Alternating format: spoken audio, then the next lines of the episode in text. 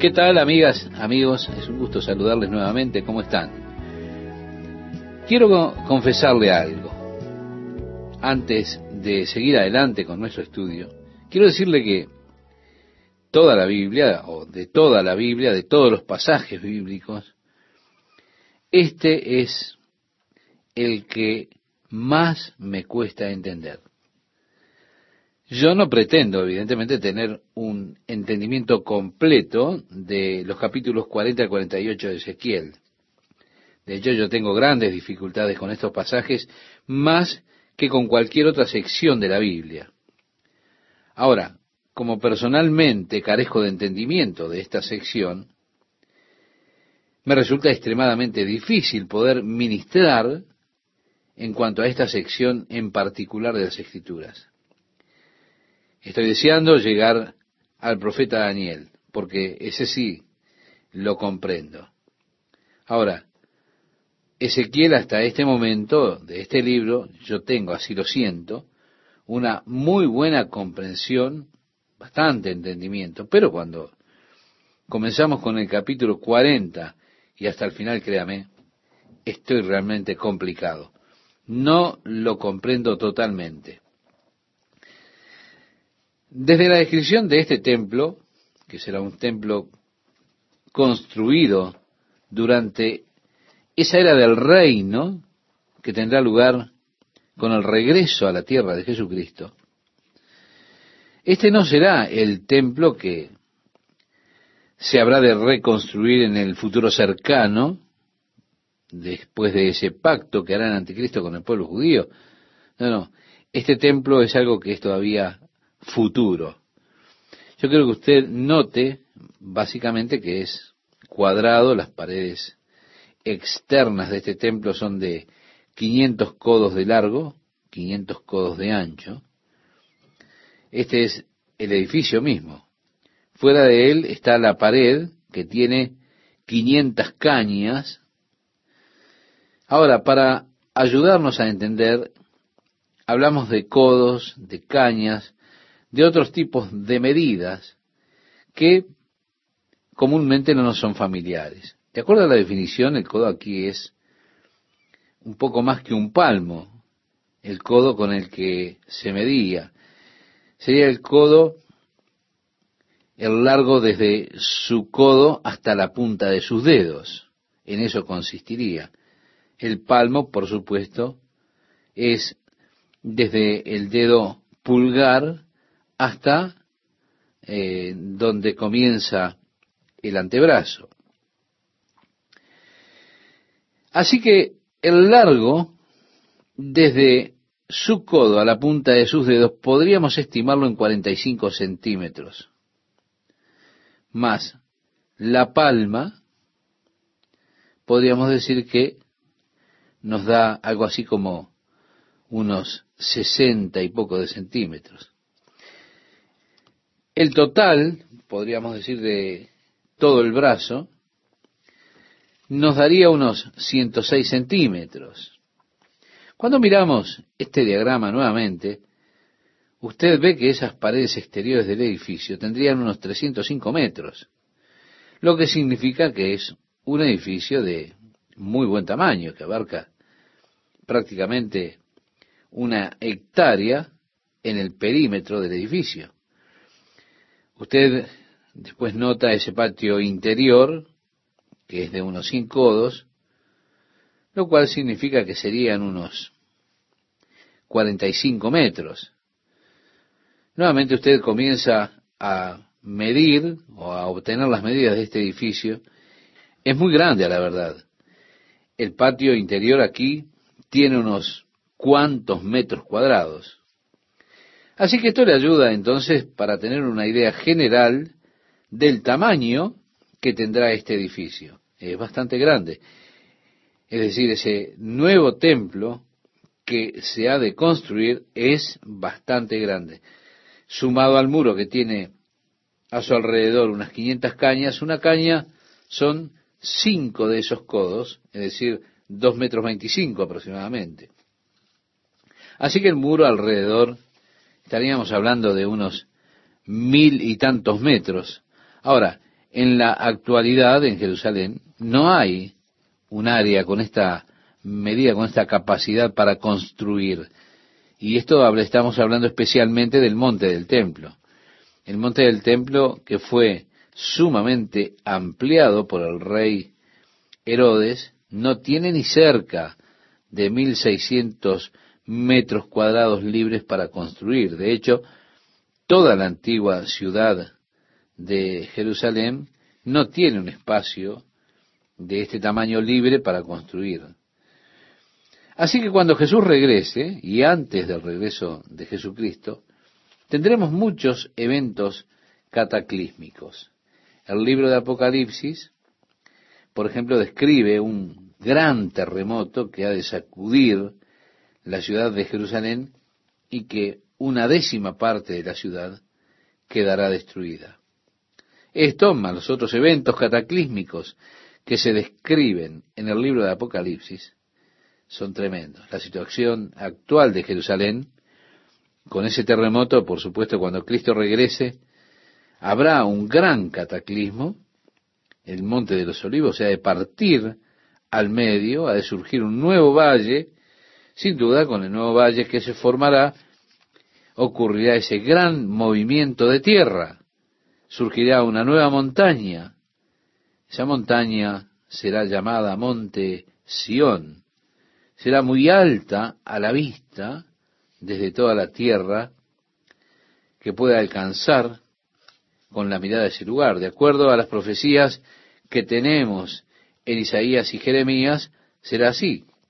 Y así que el nuevo templo ha de ser construido entonces sobre ese monte Sión. De esta forma, la gran área que se dedique para el templo, cuando usted ve el diagrama de las construcciones mismas, será propicio para esta edificación. De esta forma, cuando usted avanza en el libro de Ezequiel, a partir del capítulo 40, nos dice que Ezequiel es llevado por el Espíritu y se le muestra este nuevo templo de Dios que se levantará en ese periodo aún futuro. En el año 25 de nuestro cautiverio, decía el profeta, al principio del año, a los diez días del mes, a los catorce años, después que la ciudad fue conquistada, en aquel mismo día vino sobre mí la mano de Jehová y me llevó allá. En visiones de Dios me llevó a la tierra de Israel y me puso sobre un monte muy alto, sobre el cual había un edificio parecido a una gran ciudad, hacia la parte sur. Así que hay una nueva gran montaña que surgirá allí en Israel, en el área de Jerusalén. Dice, me llevó allí y he aquí un varón cuyo aspecto era como aspecto de bronce y tenía un cordel de lino en su mano y una caña de medir, y él estaba a la puerta. Y me habló aquel varón diciendo, Hijo de hombre, mira con tus ojos y oye con tus oídos y pon tu corazón a todas las cosas que te muestro, porque para que yo te las mostrase, has sido traído aquí. Así que él conoce al hombre que se presenta a sí mismo y dice, ahora presta mucha atención a todas estas cosas que voy a mostrarte, porque con este propósito has sido traído aquí. Le dice, cuenta todo lo que ves a la casa de Israel. Por eso en estos pasajes con los que estamos tratando, que tienen que ver con la era del reino y con la casa de Israel, tenemos que darnos cuenta que no estamos tratando con la iglesia. Realmente este templo habrá de ser construido y su adoración no tiene relación con la iglesia, sino que tiene relación con Israel en la era del reino. Reitero, esto debe relacionarse con la casa de Israel. Dice el profeta, y he aquí un muro fuera de la casa, y la caña de medir que aquel varón tenía en la mano era de seis codos de acodo y palmo menor. Midió el espesor del muro de una caña y la altura de otra caña. Después vino la puerta que mira hacia el oriente y subió por sus gradas y midió un poste de la puerta de una caña de ancho y el otro poste de otra caña de ancho. Hay siete pasos que llevan hacia la puerta, estimado oyente. La puerta misma se ve como un corredor, porque de ambos lados usted tiene esas habitaciones que van a lo largo, luego está el área conocida como la calzada, eh, como un arco también, un área cubierta que está en la calzada allí, se describe el porche, los arcos, las diferentes esculturas de los querubines que están sobre los arcos y sobre los postes. Ahora, yo no voy a intentar detenerme en eso y proponérselo a usted. Está muy elaborado, por lo tanto, yo le dejo esa oportunidad para usted, si usted lo desea, por supuesto. Tener estas cosas en su mente lo mejor que usted pueda. Así que sígalo, léalo y vea si usted puede más o menos imaginarse cómo es todo eso o cómo será todo eso. Después usted tiene la habitación interior en el versículo 27 hacia el sur. Allí usted notará que hay puertas que están de los tres lados, tanto en el área exterior, luego en tres puertas más correspondientes con las puertas exteriores, en el área interior allí. Esos escalones entrando al área exterior son siete escalones hacia arriba. Entrando en el área interior hay ocho escalones. Así que usted viene de un plano inferior y va subiendo hasta llegar a un plano superior. Luego vemos la casa del templo, que está aún en un nivel superior. Es decir, vemos que todo va subiendo. Ahora, usted tiene esas tres puertas. Y también tiene que notar que no hay puerta hacia el oeste. Pero sí hay puertas hacia el este, hacia el norte y hacia el sur. Reitero, ninguna hacia el oeste. Por eso usted puede entrar por estas puertas y puede entrar hacia la cámara exterior, luego por los escalones puede llegar al patio interior. Solo un cierto grupo de personas estaban autorizadas a entrar en el patio interior, aquellos que ellos mismos hacían los sacrificios.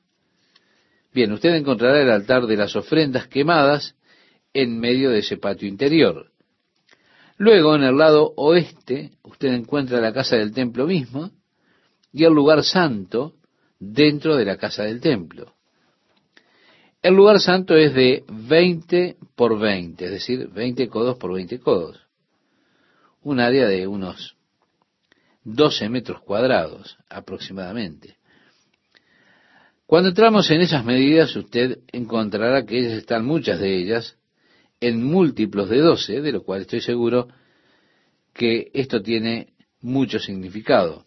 Pero, ¿cuál es el significado? Yo no se lo puedo decir con seguridad porque no lo puedo saber con certeza. Sí, hay muchas cosas que las personas pueden interpretar de todo esto, pero yo prefiero no interpretar las cosas, prefiero leerlo como está, simplemente así. Eso que yo entiendo, se lo digo a usted. Lo que no entiendo, solo le haré saber que yo no lo entiendo. Pero lo que sí he notado, que hay muchos múltiplos de doce. Así que en el capítulo 41 vemos que él continúa describiendo el templo, describe los postes y todo lo demás. Cuando llegamos al versículo 4, llegamos a la casa del templo mismo, el lugar santo que tenía 20 codos delante del templo y me dijo, este es el lugar santísimo. La casa del templo misma es de 20 codos por 40 codos, es decir, unos 12 por 24 metros. Es una buena medida para una habitación, ¿verdad? Él describe en los versículos 18 y 19 los querubines tallados, las palmeras, todo lo demás, que está sobre las puertas de la casa interior y sobre los muros, todas esas esculturas de los querubines y las palmas. Y dice, el templo y el santuario tenían dos puertas, y en cada puerta había dos hojas, dos hojas que giraban, dos hojas en una puerta y otras dos en la otra. En otras palabras, eran puertas dobles como las que tenemos en nuestros días. Y las puertas se abrían así como lo hacen las que nosotros conocemos. Agrega, me trajo luego al atrio exterior al norte y me llevó a la cámara que estaba delante del espacio abierto que quedaba enfrente del edificio hacia el norte. Es decir, ese espacio abierto es el área, usted lo notará, que rodea la casa del templo mismo. Él comienza a describir para él este espacio abierto que había en la casa del templo. En el versículo 13 leemos en las cuales los sacerdotes que se acercan a Jehová comerán las santas ofrendas. Así que vea usted esa pequeña cámara, está allí para los sacerdotes. Hay cuatro de ellas, de esos espacios abiertos, donde los sacerdotes comen delante del Señor la porción de los sacrificios que le corresponden. Allí pondrán, decía el profeta, las ofrendas santas, la ofrenda y la expiación y el sacrificio por el pecado, porque el lugar es santo. Cuando los sacerdotes entren, no saldrán del lugar santo al atrio exterior, sino que allí dejarán sus vestiduras con que ministran, porque son santas, y se vestirán otros vestidos, y así se acercarán a lo que es del pueblo. Es decir, hay túnicas especiales para los sacerdotes cuando ellos están ministrando y ellos no deben vestir estas vestiduras fuera de ese lugar. Me llevó luego a la puerta, a la puerta que mira hacia el oriente, y he aquí la gloria del Dios de Israel, que venía del oriente, y su sonido era como el sonido de muchas aguas, y la tierra resplandecía a causa de su gloria. ¿Qué tenemos aquí? Tenemos el retorno de la gloria de Dios a Israel. Anteriormente Ezequiel tuvo una visión en la cual la gloria de Dios abandonaba el templo y vio gradualmente cómo dejaba el templo. Se estableció sobre la puerta hacia el este, luego ascendió y la gloria de Dios fue removida de Israel. Ahora encontramos la gloria de Dios regresando nuevamente a Israel. Incluso cuando la gloria de Dios partió por la puerta del este, así la gloria de Dios regresa por la puerta del este. Y su voz fue como el sonido de muchas aguas. En Apocalipsis, en el capítulo 1, cuando describe Juan a Jesucristo en su gloria, él declara precisamente que su voz era como el sonido de muchas aguas. Así que yo asumiría que esta referencia aquí en Ezequiel es una referencia al regreso de Jesucristo en gloria. Como decía el Evangelio de Lucas en el capítulo 21, verso 27, entonces verán al Hijo del Hombre viniendo en las nubes con gran gloria. Él pondrá su pie en ese día sobre el monte de los olivos, el cual se partirá al medio y formará un valle desde el este al oeste, precisamente en ese momento en el cual el monte sea dividido.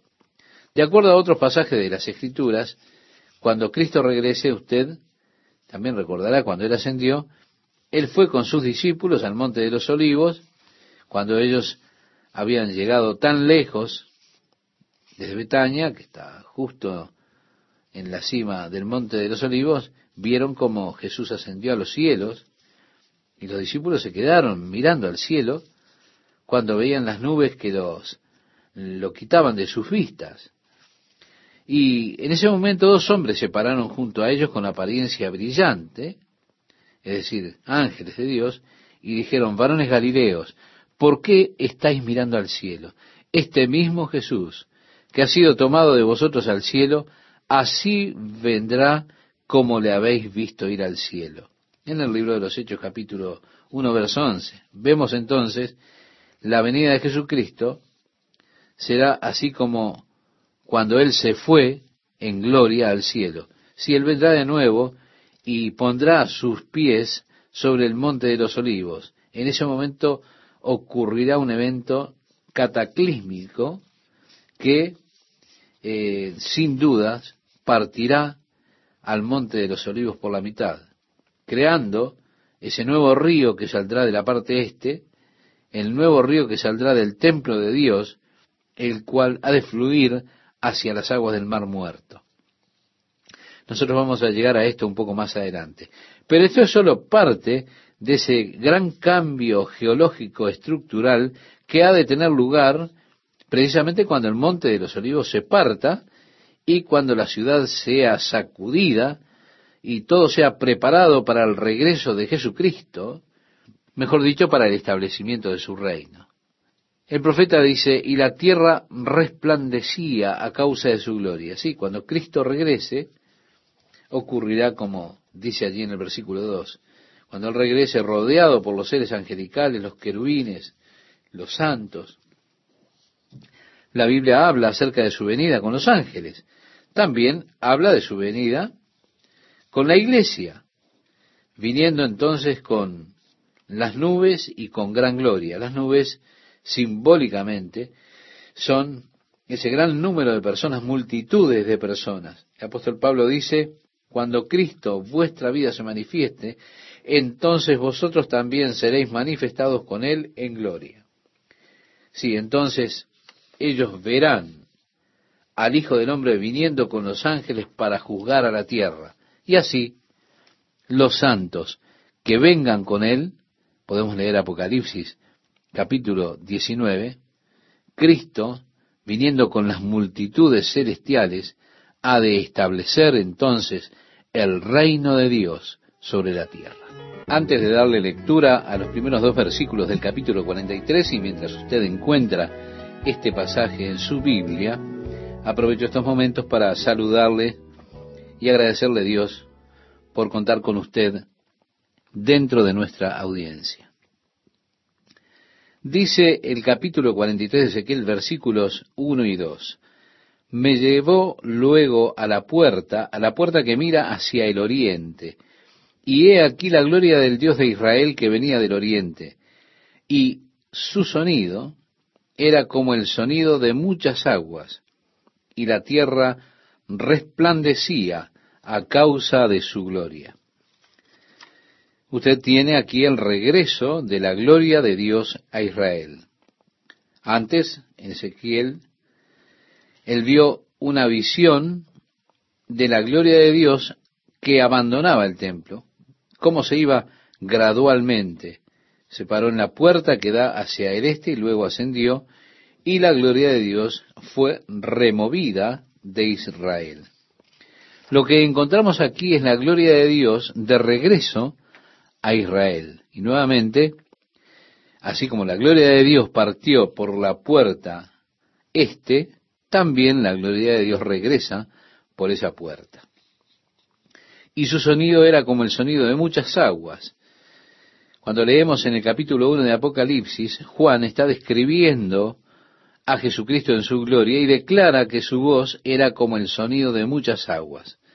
Por eso yo asumo que esta es una referencia, aquí en Ezequiel, al regreso de Jesucristo en gloria en el Evangelio de Lucas capítulo 21, verso 27, mencionábamos en el programa anterior este pasaje, nos dice, entonces verán al Hijo del Hombre viniendo en las nubes con gran gloria.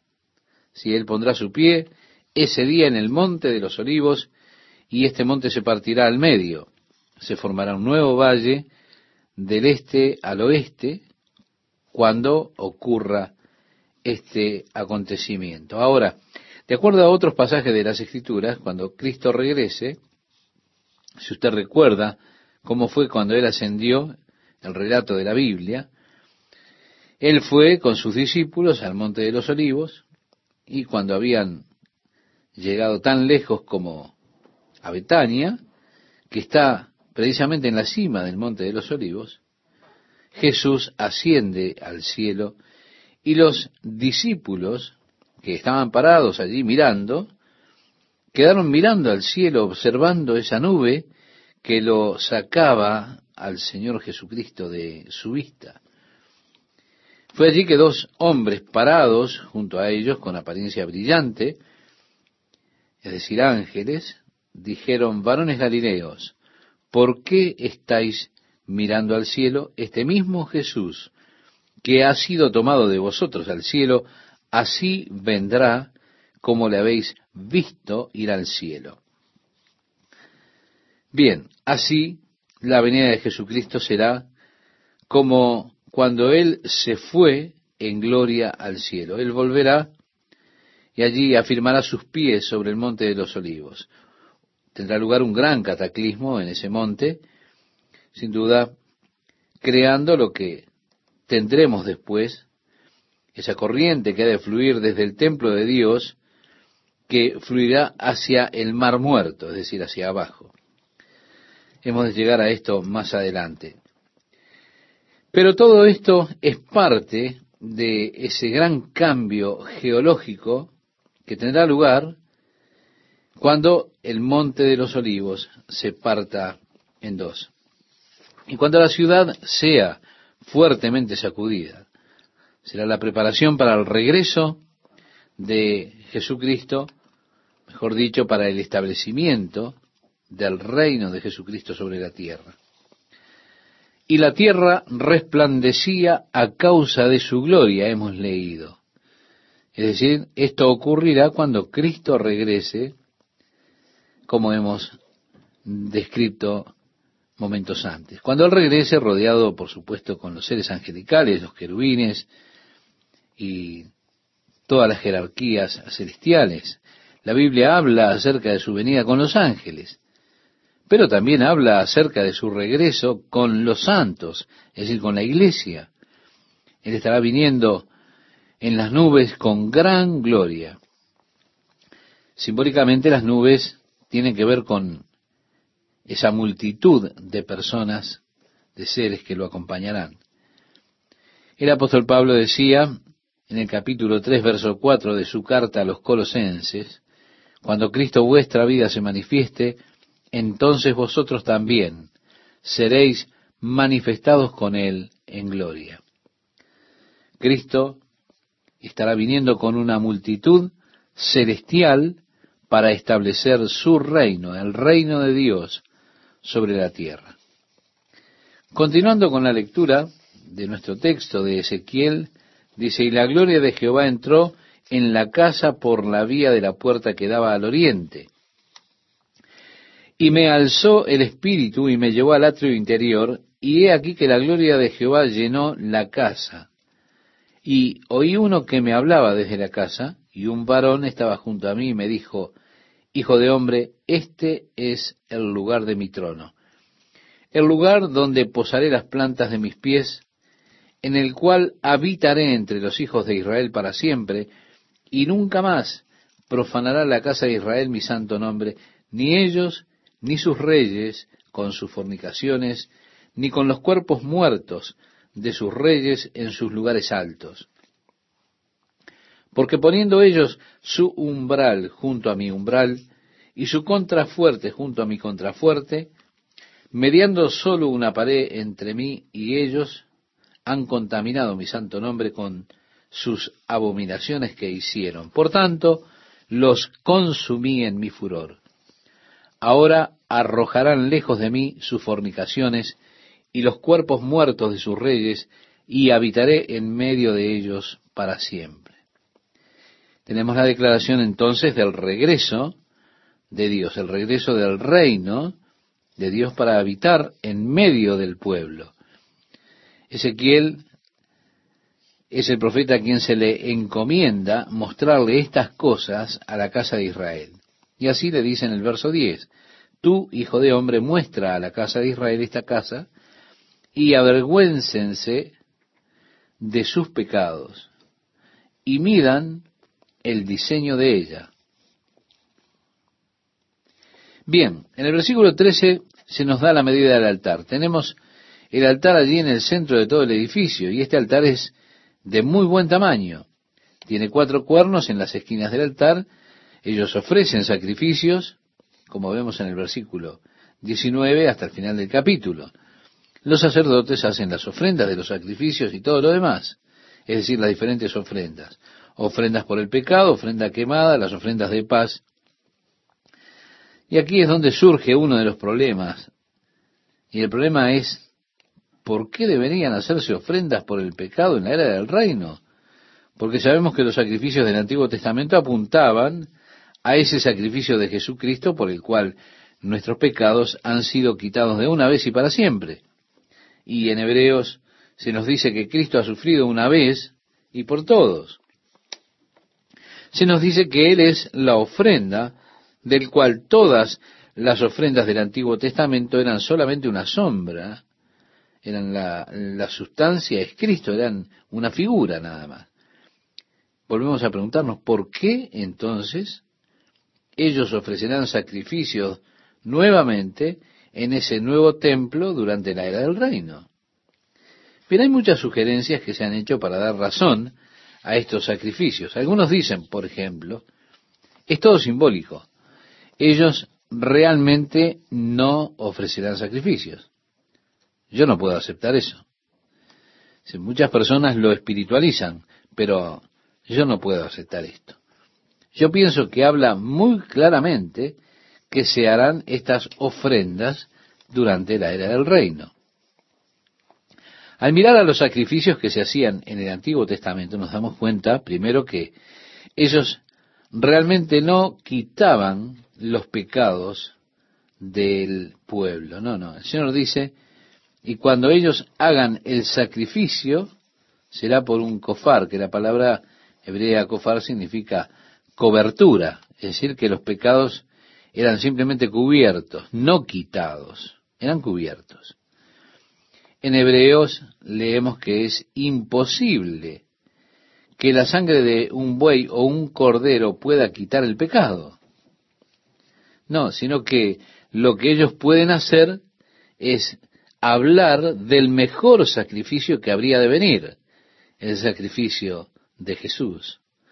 Así que los sacrificios del Antiguo Testamento no tenían la capacidad de quitar los pecados, simplemente testificaban de aquel sacrificio que habría de acontecer, por el cual los pecados habrían de ser quitados de una vez y para siempre. Yo creo que la única explicación que se puede dar a los sacrificios en el templo en la era del reino es que esos sacrificios serán sacrificios recordatorios. Es decir, mirando hacia atrás a lo que Cristo ha hecho. Recuerde cuando Jesús tomó pan, lo partió y lo entregó a sus discípulos, dijo, tomad, comed, este es mi cuerpo que por vosotros he partido. Él también tomó la copa luego de la cena y dijo, tomad, bebed, esta es la sangre del nuevo pacto que es derramada en remisión por los pecados. Y agregó, cada vez que coman este pan y beban esta copa, la muerte del Señor anunciáis hasta que Él venga. Dijo, haced esto en memoria de mí. Y así como nosotros tenemos este tiempo de comunión, en el cual partimos el pan y bebemos la copa en memoria de lo que Jesús ya hizo cuando murió por nuestros pecados, pienso que los sacrificios que serán reinstitucionalizados en la era del reino, ellos no serán hechos con el propósito de quitar los pecados sino que serán una ofrenda en memoria, es decir, sacrificios por los cuales recordaremos el sacrificio de Jesús por el cual los pecados han sido quitados. Estaremos mirando hacia atrás a la cruz y los sacrificios que se hicieron allí fueron hechos por Jesucristo. Las ofrendas por el pecado realizándose en la era del reino eso para mí, leyéndolo como lo dice y buscando comprenderlo, es la única forma que, reitero, personalmente lo puedo entender, tienen la razón de ser sacrificios por el pecado en esos días. Cuando llegamos al capítulo 44, llegamos a una profecía que muchas veces se interpreta mal. Y tengo que confesarle que muchas veces yo he malinterpretado esta profecía.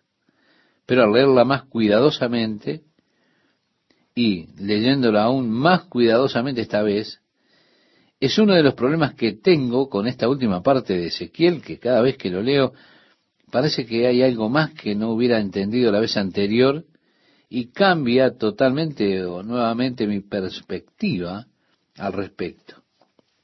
Dice, me hizo volver hacia la puerta exterior del santuario, la cual mira hacia el oriente, y estaba cerrada. Usted va a Jerusalén el día de hoy, la puerta este del muro de Jerusalén está cerrada. Tiene una muralla cerrada, hay grandes piedras y la puerta está cerrada. Ellos muchas veces señalan a esa puerta y le dicen a usted que está cerrada porque es el cumplimiento de Ezequiel capítulo 44, que esa puerta está cerrada y estará cerrada hasta que el príncipe venga a entrar por esa puerta. Pero si usted lee todo cuidadosamente, usted llegará primeramente al entendimiento que el príncipe aquí no es Jesucristo. Porque al avanzar un poco más, el príncipe tiene hijos a quienes les dio su herencia. El príncipe se menciona unas trece veces aquí. Él será un príncipe, pero no como nosotros generalmente pensamos acerca de Jesucristo. La puerta que aquí está cerrada será abierta para el príncipe. Él la utilizará como una entrada y como salida, que es la puerta hacia el este, es sólo para su entrada en el patio.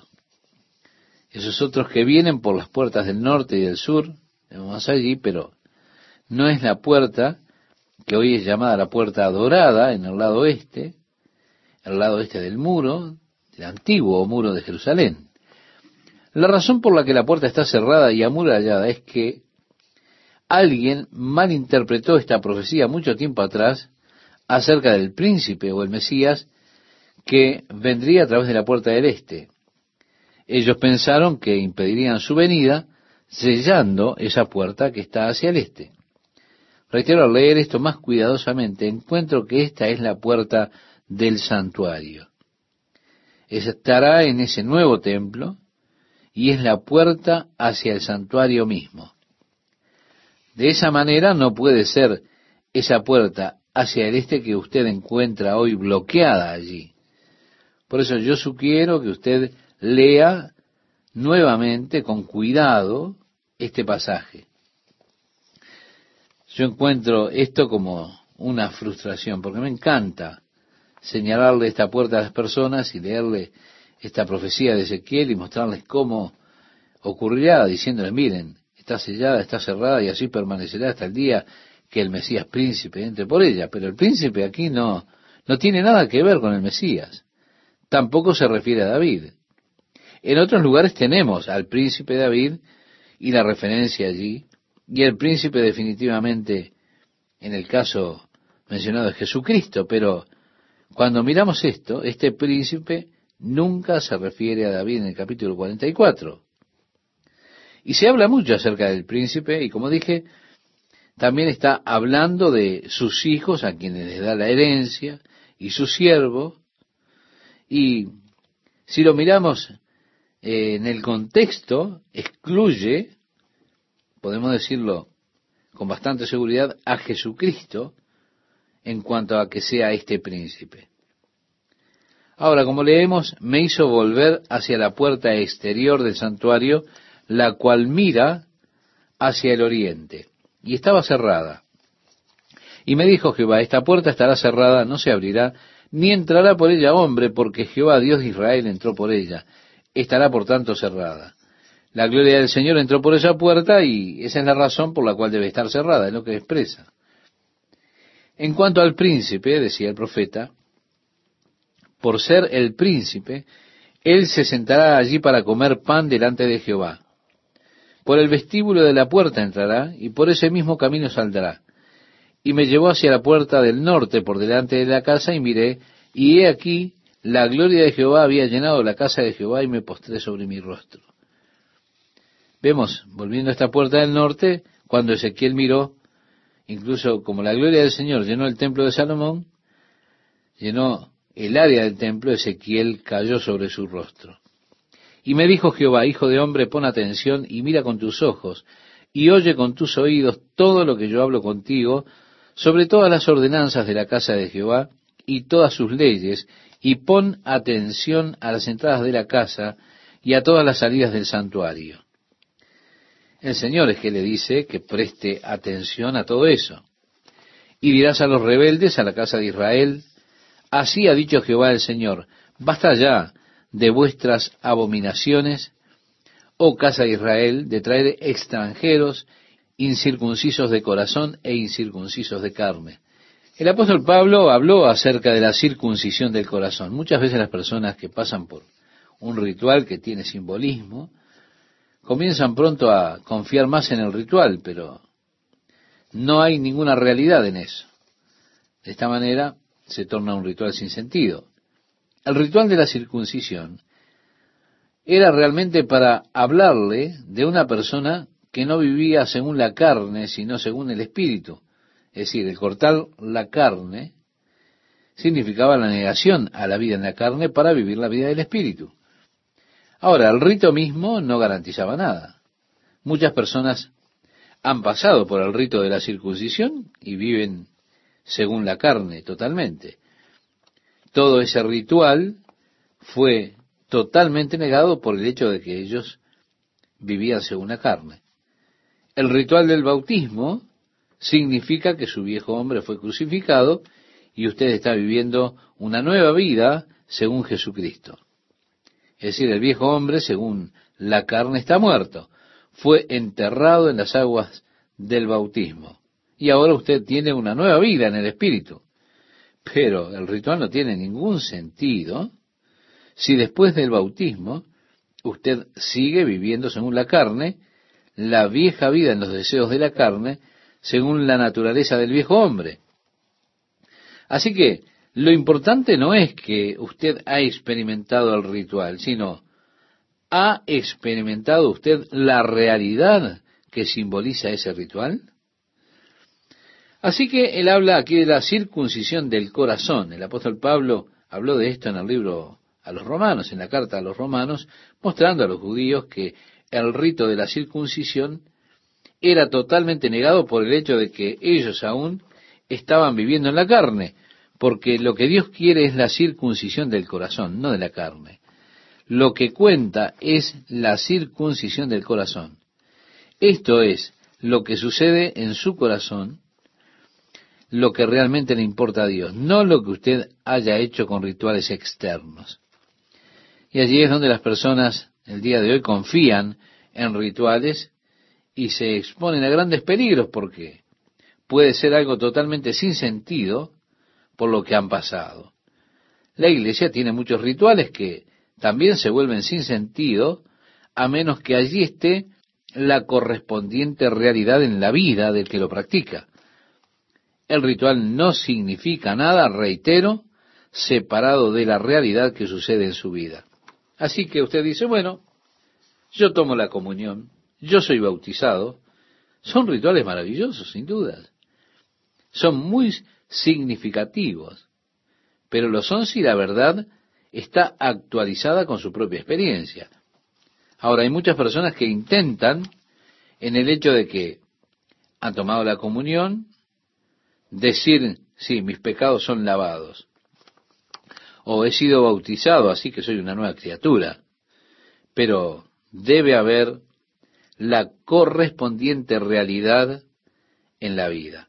Así que Dios habla contra esos que han venido delante de Él incircuncisos de corazón y vienen todavía viviendo su vida en la carne. Así que en el futuro templo no se permitirá nada que sea profanación en ese lugar. ¿Qué tal amigas, amigos? ¿Cómo están? Algo interesante para mí es llegar a este versículo 17. Allí dice, y cuando entren por las puertas del ato interior, se vestirán vestiduras de lino, no llevarán sobre ellos cosa de lana, cuando ministren en las puertas del ato interior y dentro de la casa. Así que una vez que ellos entran a ese ato interior, que es el área donde los sacerdotes ministran al Señor, la ofrenda, los sacrificios, todo lo demás, solamente tenían que vestir vestiduras de lino, y no tenían que llevar nada de lana. Y agrega, turbantes de lino tendrán sobre sus cabezas y calzoncillos de lino sobre sus lomos, no se ceñirán cosa que los haga sudar. Reitero, esto para mí es extremadamente interesante. Dios realmente no quiere que usted transpire cuando lo está sirviendo a Él. Porque la transpiración muchas veces es señal de falta de inspiración. Cuando usted no tiene inspiración, muchas veces usted necesita la transpiración en su cuerpo. Ahora, Jesús dice, mi yugo es fácil, mi carga es ligera. Lo leemos en el Evangelio de Mateo capítulo 11, verso 30. Una cosa que Dios nunca quiere es un hombre quejándose por servir a Dios, por lo que le da a Dios. Por eso que el Nuevo Testamento nos enseña que usted tiene que determinar en su propio corazón qué es lo que usted ha de dar. Nadie debe presionarlo a ofrendar, sino que cada hombre debe determinar en su propio corazón aquello que le entregará el Señor y luego él deberá entregarlo a Dios con su corazón gozoso, con un espíritu alegre. ¿Por qué? Porque Dios ama al dador alegre. Dios quiere que usted esté alegre en todo lo que usted le da a Él. No quiere que usted le dé nada de mala ganas o quejándose por lo que le da. Por consiguiente, si usted no puede dar a Dios con alegría, mejor no dé nada. Especialmente si usted se está quejando o lo hace de mala gana cuando le ha dado algo a Dios. Porque eso es un insulto a Dios. Nosotros estaremos felices de recibir lo que usted quiera entregarle a Dios. Pero nosotros no hemos de tomar nada de usted. No queremos nada de usted. Si usted quiere darle algo a Dios, nosotros con gusto lo recibiremos, pero es algo que usted decide, es algo que usted ha puesto en su corazón. Nunca hemos de presionar a entregar nada, porque es un asunto entre usted y Dios. Cuando usted lo da a Dios, délo con alegría, gozoso ante Dios. El Señor acepta eso y lo bendecirá por ello. Pero Dios no quiere que usted salga de aquí diciendo, ah, ahora no sé lo que voy a hacer, le he dado tanto a Dios. Dios no puede soportar eso, Él no quiere esa clase de entregas. Tampoco quiere un servicio forzado, es decir, donde nos encontramos bajo presión. No, yo estoy transpirando para servir a Dios. Así que es muy significativo para mí que ellos debieran vestir solamente vestiduras de lino y no vistieran de lana que los hiciera sudar. Cuando ellos salían al pueblo, entonces debían cambiarse las vestimentas y las vestimentas que utilizaban para ministrar debían dejarlas en el atrio santo. Y agrega, y no se raparán su cabeza, ni dejarán crecer su cabello, sino que lo recortarán solamente. Ninguno de los sacerdotes beberá vino, cuando haya de entrar en el atrio interior. Vemos nuevamente, Dios no quiere servicio bajo ningún estímulo falso. Recordemos, cuando el tabernáculo fue levantado por primera vez allí en el desierto y descendió el fuego de Dios, encendió el carbón del altar, se consumió el sacrificio, fue un momento emocionante porque hubo una combustión espontánea. Ellos colocaron el sacrificio sobre el altar. Estaban listos para instituir todo cuando el fuego de Dios subió sobre el tabernáculo. Y todo el pueblo cayó sobre sus rostros cuando vieron eso. Fue un momento glorioso, emocionante. Dios manifestando su presencia en medio del pueblo. Dos de los hijos de Aarón tomaron sus incensarios y colocaron incienso en ellos y se fueron para ofrecer incienso delante del Señor. Pero ellos encendieron sus incensarios con fuego que Dios llamó fuego extraño. Y el fuego salió del altar y los hijos de Aarón murieron, fueron consumidos por el fuego que salió del altar. Luego el Señor lo instruye a Moisés y le dice, dile a Aarón y sus hijos que ellos no beberán vino cuando vengan a ofrecer delante del Señor el sacrificio o cuando ellos vengan delante del Señor para servir. No beber vino porque Dios no quiere un servicio que surja de ninguna clase de estímulo falso. Dios quiere que tengamos una mente totalmente clara, que podamos decir, yo sé lo que estoy haciendo. No estoy siendo falsamente estimulado cuando sirvo a Dios. Yo sé que Dios me ha perdonado, pero soy culpable de haber estimulado a las personas de servir a Dios con falsos estímulos. Yo solía ofrecerle, por ejemplo, a los niños bicicletas si traían a muchos niños a la escuela dominical. El que trajera más obtendría boletos gratis para un parque de diversiones. Y así yo solía ofrecer toda clase de incentivos para lograr que los niños trajeran a sus amigos a la escuela dominical. Bien, esos incentivos que yo ofrecía a los niños eran realmente falsos estímulos. Yo era culpable de las ofrendas de estos niños con falsos incentivos para servir a Dios. El único incentivo que Dios quiere con el que usted le sirva a Él es el incentivo de un corazón de amor. El apóstol Pablo decía, porque el amor de Cristo me constriñe. El único servicio real que Dios acepta, que Dios acepta de usted, es el servicio que surge de un corazón que ama. Ese es el único estímulo que cada uno de nosotros deberíamos tener. Nosotros cantamos el coro, yo te serviré porque te amo. Y de eso se trata. Ese es el estímulo para servir a Dios. Dios no quiere que usted lo haga, lo sirva bajo ningún otro estímulo.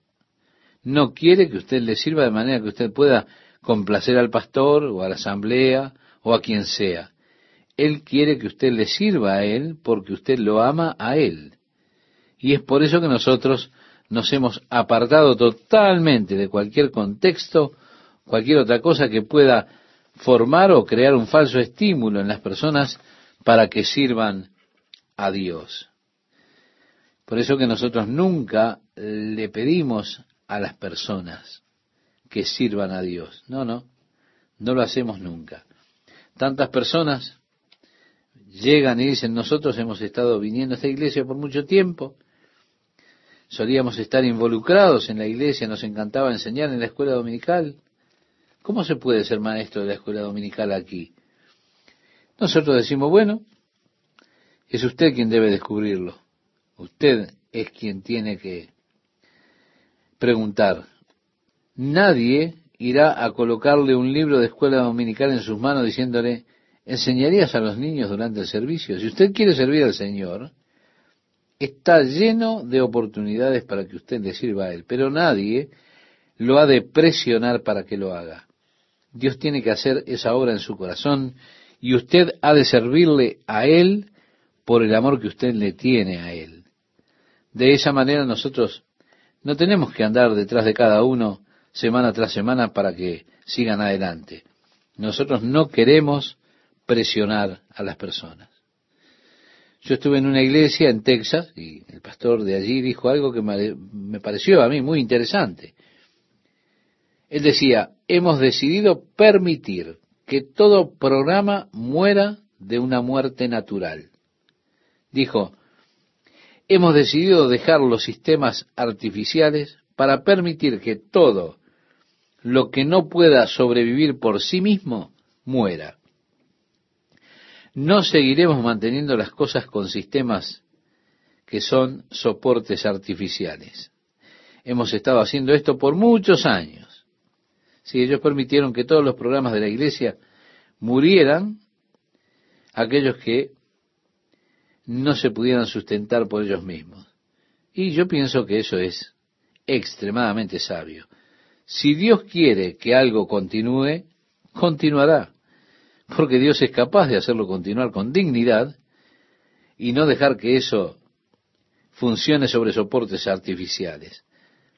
Así que los sacerdotes no debían beber vino cuando entraran al acto interior y sus esposas, ni viuda ni repudiada, tomará por mujer, sino que tomará virgen del linaje de la casa de Israel, o viuda que fuere viuda de sacerdote, y enseñarán a mi pueblo a hacer diferencia entre lo santo y lo profano, y le enseñarán a discernir entre lo limpio y lo no limpio.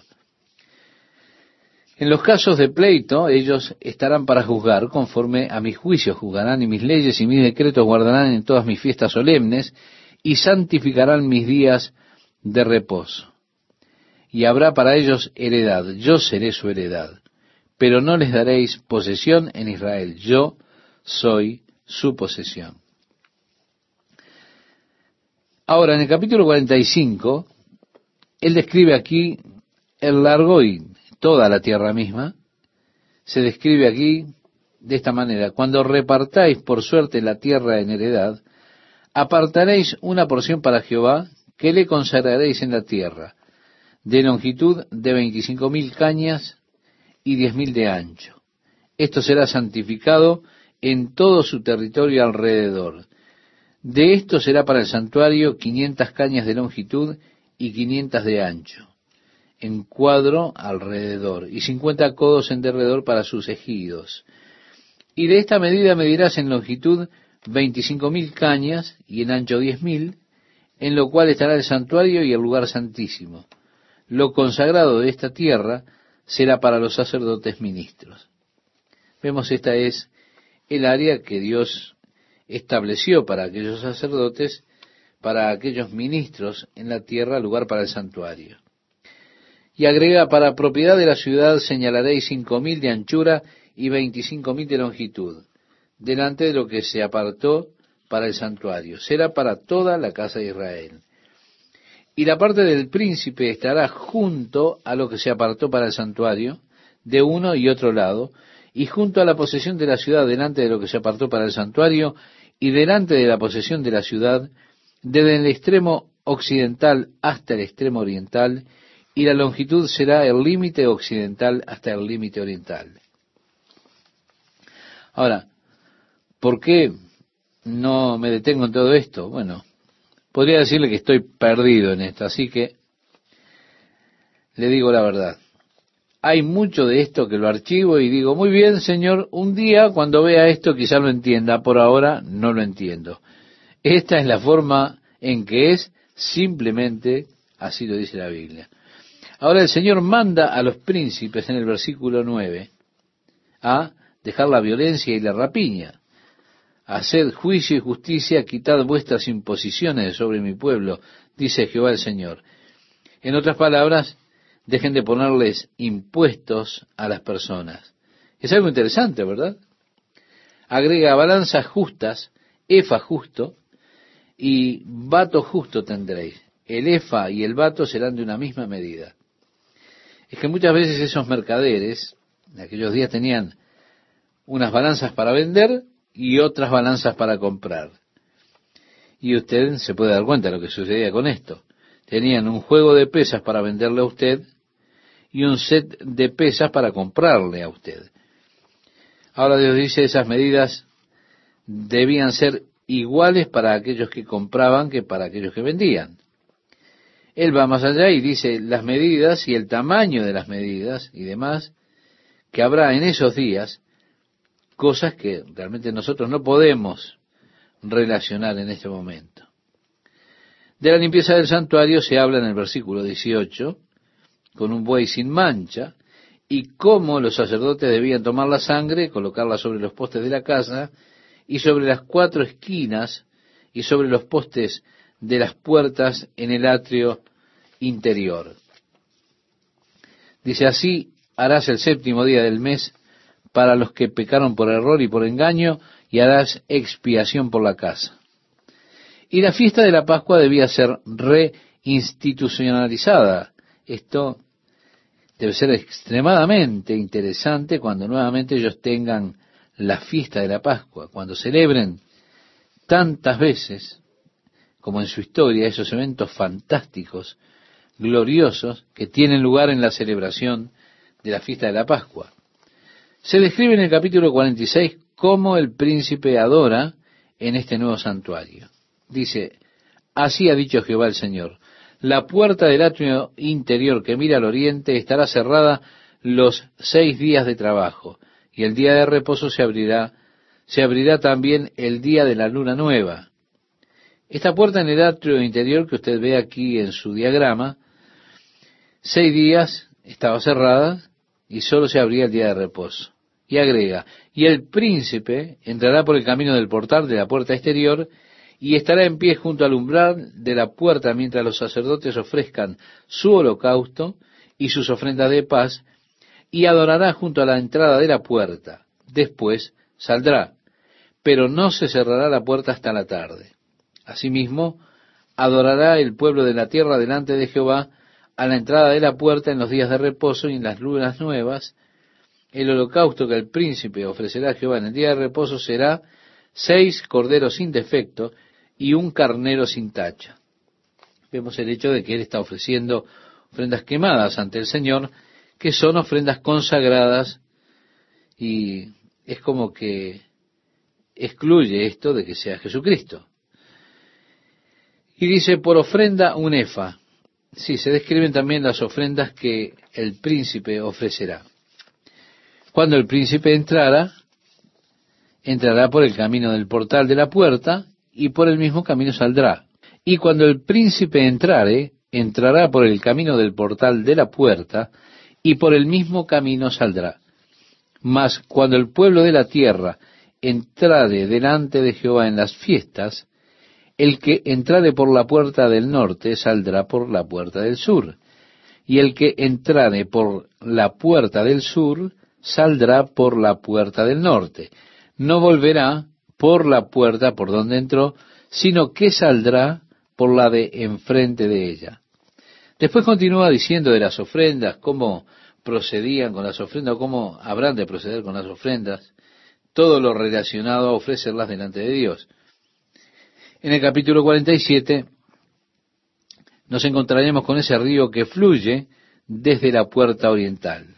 Y dice así el profeta, me hizo volver luego a la entrada de la casa, y he aquí aguas que salían de debajo del umbral de la casa hacia el oriente. Porque la fachada de la casa estaba al oriente, y las aguas descendían de debajo hacia el lado derecho de la casa, al sur del altar.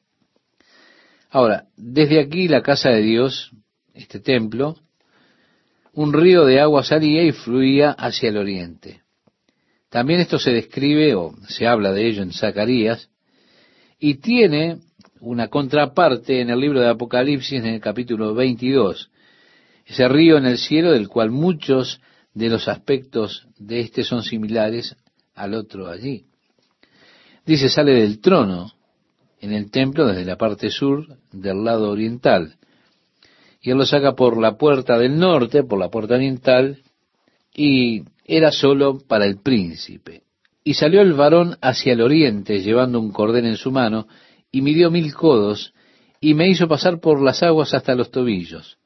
Midió otros mil, y me hizo pasar por las aguas hasta las rodillas.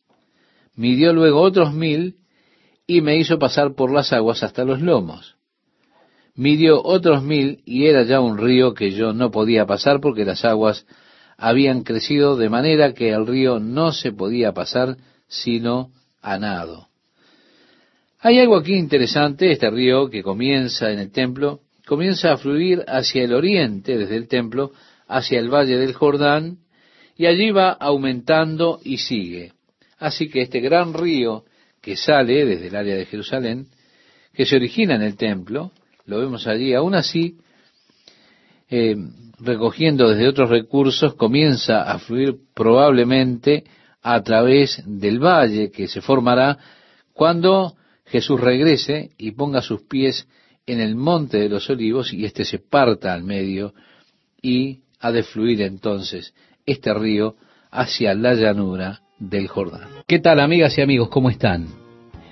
Estamos en el capítulo 47 donde encontramos este río que sale de la puerta oriental.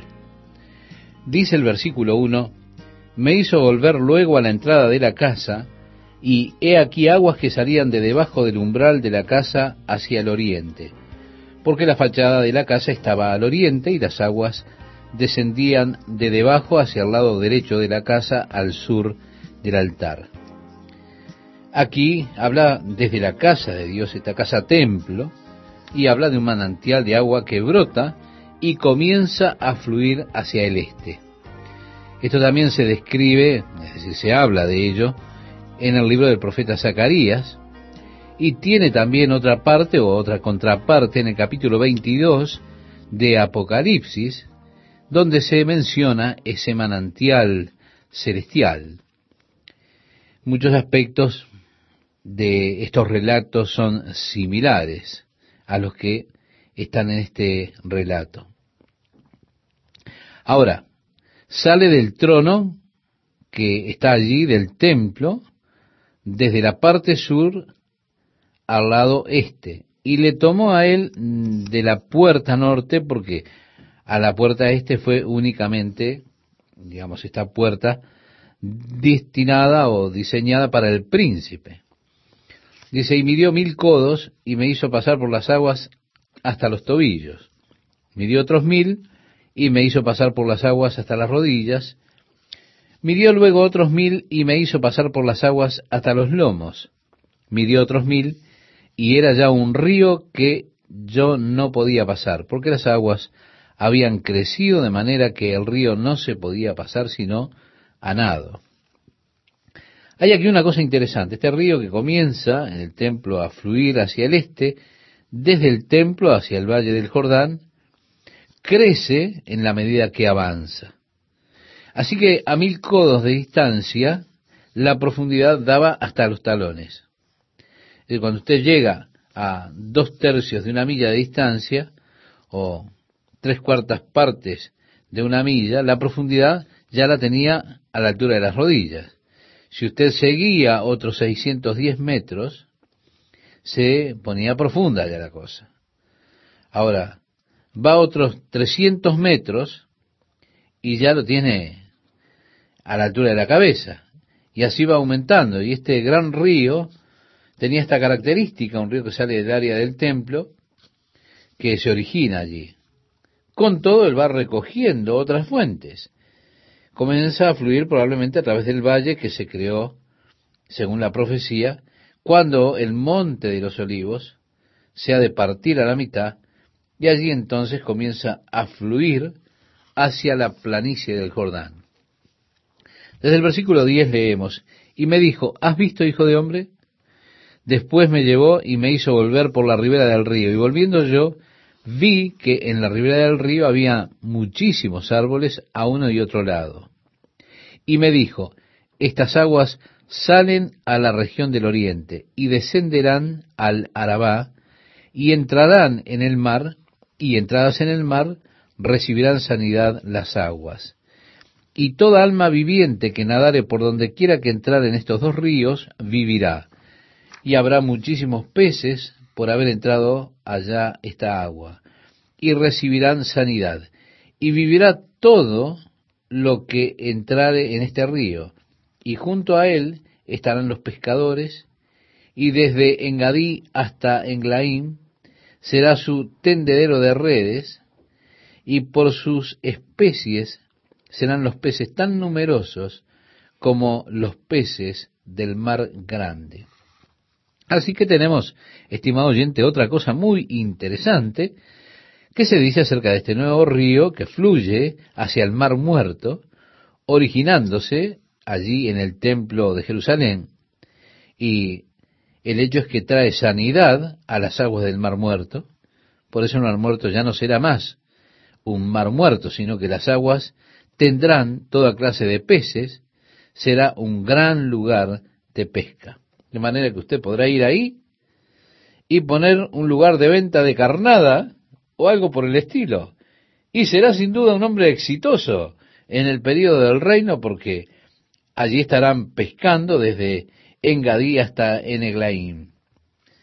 Bien, hay algunas porciones de las áreas cenagosas y pantanosas del Mar Muerto que permanecerán saladas, pero el cuerpo principal de ese mar será sanado por estas aguas. El verso 12 nos dice, y junto al río, en la ribera, a uno y otro lado, crecerá toda clase de árboles frutales.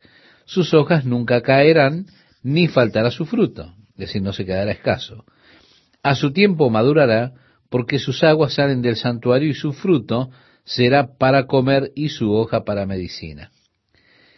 Serán árboles interesantes, que cada mes tendrán un fruto diferente, llevando así fruto todo el año, serán un tipo de comida aprovechable para la vida, un fruto muy provechoso para sustentar la vida, una buena proteína.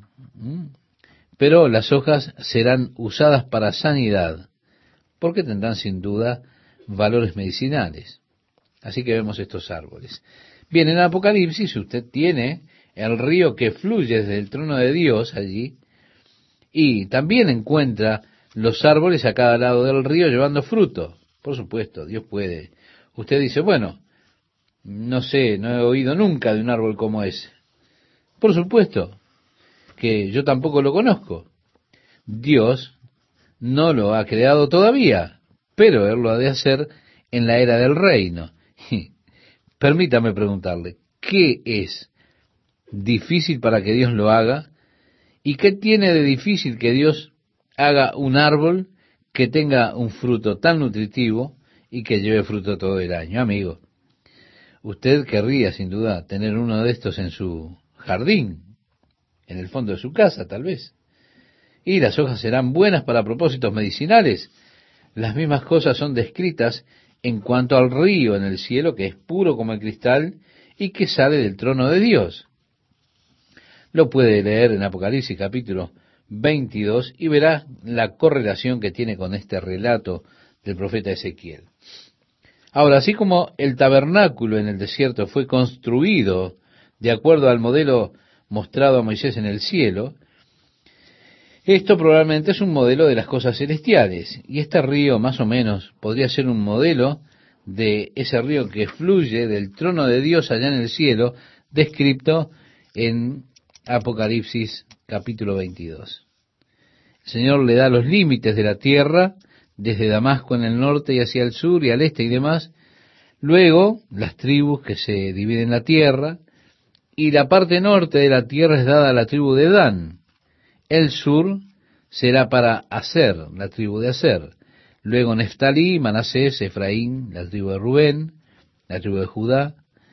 En el área de Judá, por supuesto, usted tiene esa área para los sacerdotes, para el templo, esa nueva ciudad santa que será creada durante ese período, y luego esta porción es dejada de lado perpetuamente para el Señor y para los sacerdotes, y no será jamás vendida. Luego el residuo de este número de acres será para el príncipe. Luego el sur, desde allí usted tiene la tribu de Benjamín, más allá la tribu de Simeón, después la tribu de Isaacar, Zabulón, Gad, mientras se mueve hacia el área del Sinaí. Está toda esta área, por supuesto, verde, exuberante, cultivable. Es cuando la profecía se ha de cumplir, esa profecía que decía que el desierto florecerá como una rosa, que habrán estanques de aguas en el desierto y manantiales de aguas en la tierra seca. Sí, la tierra será restaurada, el mundo será restaurado realmente por el poder de Dios. Ahora, la ciudad ha de tener doce puertas. Las puertas tendrán los nombres de las tribus de Israel. Así que tres puertas al norte, para Rubén, Judá y Leví, en el este las puertas tendrán los nombres de José, Benjamín y Dan. Al sur las tres puertas serán con los nombres de Simeón, Isaacar y Zabulón. Y en el oeste correspondiendo a las tribus de Gad, Aser y Neftalí. Desde el verso 35 leemos, en derredor tendrá dieciocho mil cañas, y el nombre de la ciudad desde aquel día será Jehová Samá, la ciudad del Señor. Por lo tanto, lleva ese hermoso nombre, Jehová Shammah, es decir, significa el Señor está allí. Así que, como he compartido con ustedes, estimados oyentes, estoy contento que estamos ya con esta porción del libro de Ezequiel. Yo no pretendo tener de esto un entendimiento cabal, un pleno entendimiento de estas cosas.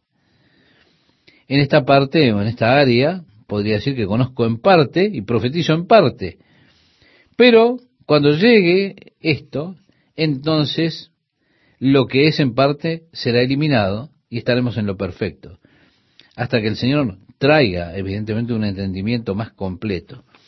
No veo por qué Él necesitaría esto en este momento. Ahora, Él debería darme un entendimiento claro de esto ahora. cuando esto es verdaderamente para Israel? Yo creo que no. No es para mí de todos modos. No es el tiempo todavía. Esto corresponde a un tiempo futuro porque es la era del reino que Dios ha de instalar en este mundo. Así que no es necesario entender esta parte plenamente ahora.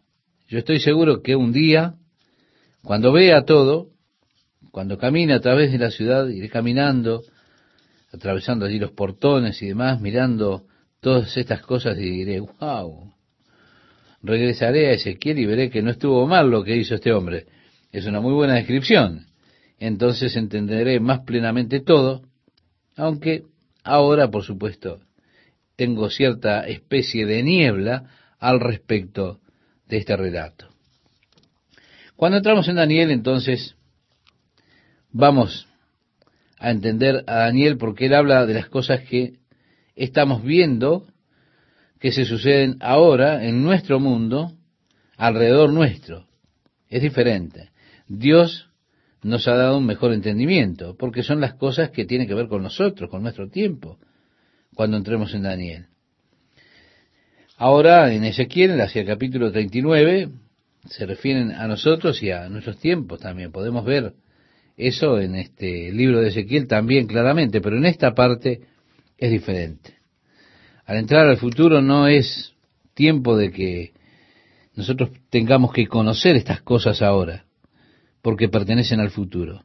Es por eso que Dios no las ha revelado.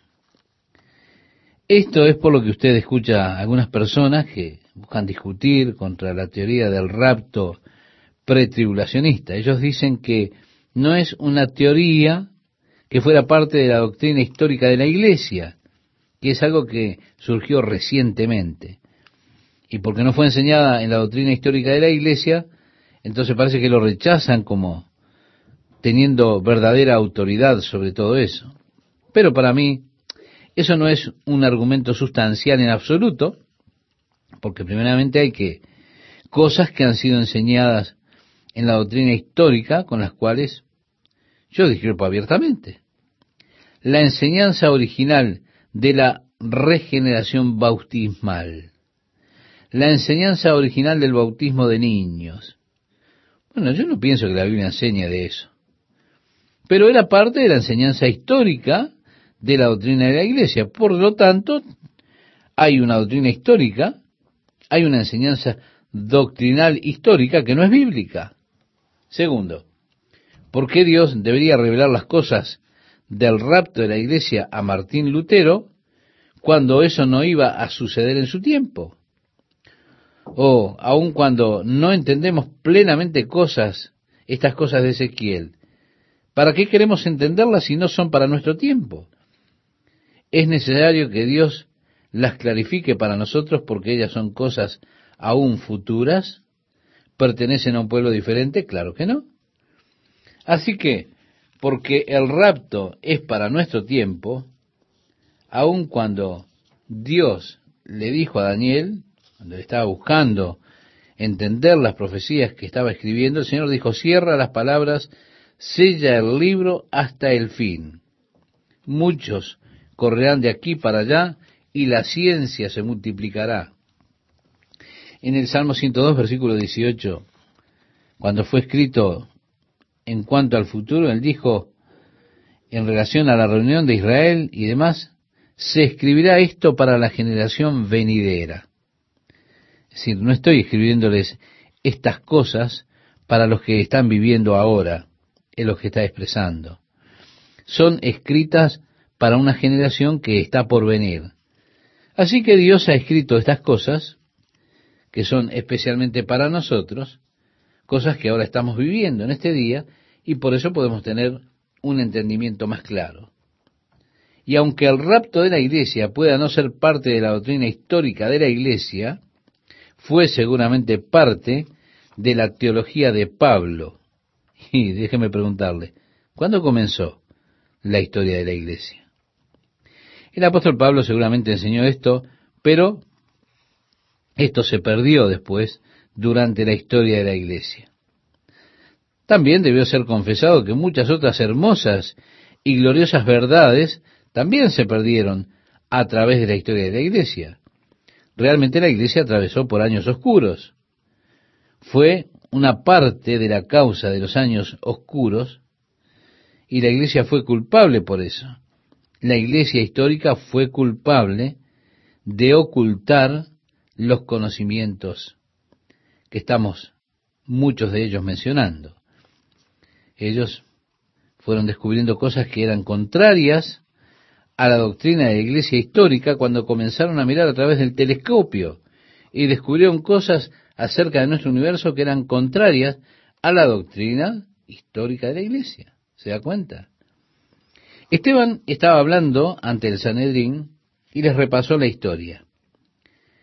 Estas personas siempre se jactaban de sus padres. Decían nuestros padres esto, nuestros padres aquello, nuestros padres, nuestros antecesores. Siempre se jactaban de eso. Esteban, amigo, él los dejó por el piso. Él les dio la historia y luego dijo, ¿a cuál de los profetas no apedrearon sus padres? Él les dijo lo horrible que habían sido sus padres. En otras palabras, la historia de ustedes es bastante oscura. Y permítame decir que yo siento que la historia de la iglesia, hmm, de hecho, es muy oscura. Yo no tengo a veces argumentos para defender la historia de la iglesia. Y otras veces me avergüenzo de ella. Así que si alguien se me acerca y comienza a hablarme acerca de la doctrina histórica de la iglesia, créame, yo me avergüenzo de lo que la iglesia ha hecho en su historia. Con seguridad, no ha sido un verdadero representante de Jesucristo en el mundo, sino habrían más personas convertidas en el mundo de hoy. La iglesia ha escondido el progreso, el desarrollo, lo ha suprimido delante de los hombres. En muchos casos yo me avergüenzo de la historia de la iglesia y no intento defenderla en absoluto. Es más, me disculpo por ella. Ahora, yo no tengo que cometer los mismos errores. Tampoco soy responsable por los errores que ellos cometieron.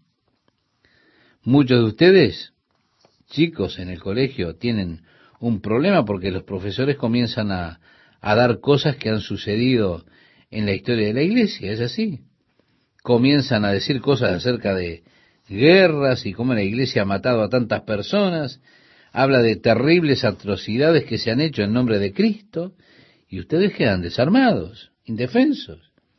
Yo me encontraba a mí mismo indefenso contra esas cosas. Lo único que podía hacer era agachar mi cabeza hasta que el Señor me llevó a dar cuenta de que ese no soy yo, esa no es mi comprensión del cristianismo, yo no pienso así, yo no tengo culpa de eso. Para mí eso no es una verdadera representación del cristianismo. Y entonces yo comencé a hablar y a decir, espere un minuto, eso realmente no es el cristianismo. Solo porque ellos dijeran que eran cristianos, solo porque ellos dijeran que eran la iglesia, no quiere decir que fueran verdaderos cristianos. Yo no voy a responder por los errores de los padres de la iglesia, tendré que responder por mis propios errores. Y de esa manera yo necesito buscar la guía del Espíritu Santo para no cometer errores, ¿se da cuenta? Porque he de responder por mí. Pero esto también me pone una mayor responsabilidad sobre mí, porque es importante entonces que yo busque a Dios y también busque vivir de acuerdo a los mandamientos bíblicos, que busque vivir según el Espíritu, sobre la guía del Espíritu, que busque amar como Cristo amó, que muestre un mejor ejemplo de aquello que el Señor pretende que sus hijos sean y lo que ellos puedan hacer. Así como las personas han juzgado a la iglesia por los errores del pasado, así ellos continuarán juzgando a la iglesia, pero usted puede ayudar a rectificar eso viviendo como Dios quiere que usted viva, siendo un buen ejemplo para ellos, para que ellos puedan señalarlo a usted y puedan decir, bueno, sí, pero allí hay un verdadero cristiano. Es que usted, estimado oyente, es la Biblia que es leída por el mundo de hoy. Y la opinión sobre el cristianismo se está creando por lo que usted es y hace. Jesús dijo en el Evangelio de Mateo capítulo 5 verso 16, Así alumbre vuestra luz delante de los hombres para que vean vuestras buenas obras y glorifiquen a vuestro Padre que está en los cielos. Oh, que Dios nos ayude a no ser de aquellos de los que las personas dicen, si ese es cristiano, yo no quiero saber nada con eso. Que Dios nos ayude a vivir de tal manera que seamos la sal de la tierra. Entonces, eso creará una sed en las personas por Jesucristo que necesitará ser saciada. Estimado oyente, que Dios le bendiga, le guarde, lo llene con su espíritu y con su amor y lo cuide.